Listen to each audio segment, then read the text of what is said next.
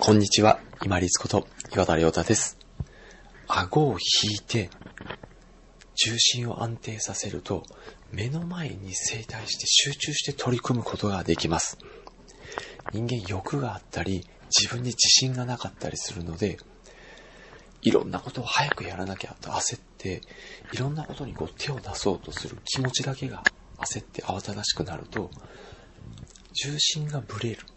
そして右往左往する。顔が横をたくさん向く。こういう動きになってしまうんですよね。けれども、できることっていうのは人間一つしかありません。マルチタスクなんて言われてますけども、それは機械ができることであって、人間にはそれはできません。なので、きちんと目の前に正対して集中して丁寧に取り組むためには、まずしっかり顎を引いて、その場にしっかりいる安定感を増して軸を作るっていうのが大事なんですね。この時に大事なのが顎をしっかり引いて軸を安定させる。そして今自分がここにある。しっかり根付いている感覚を持つ。この落ち着き、安心感、安定感がすっと目の前に集中できる環境を作り出します。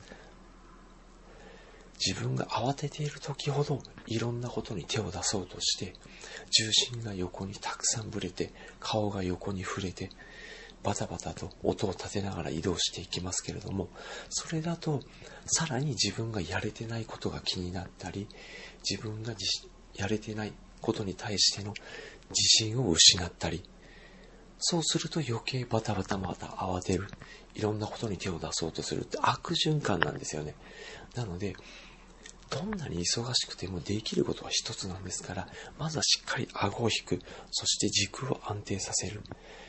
自分が安定した状態で目の前のできることにスッと入り込んでいく。このためには、顎をスッと引いて、目線を少し下にするぐらい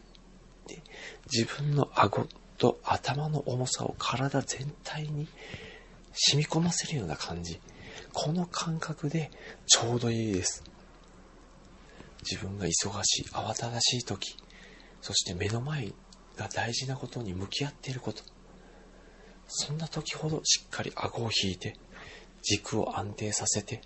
落ち着いて穏やかな気持ちで目の前に取り掛かり、丁寧に一つ一つこなしていきましょう。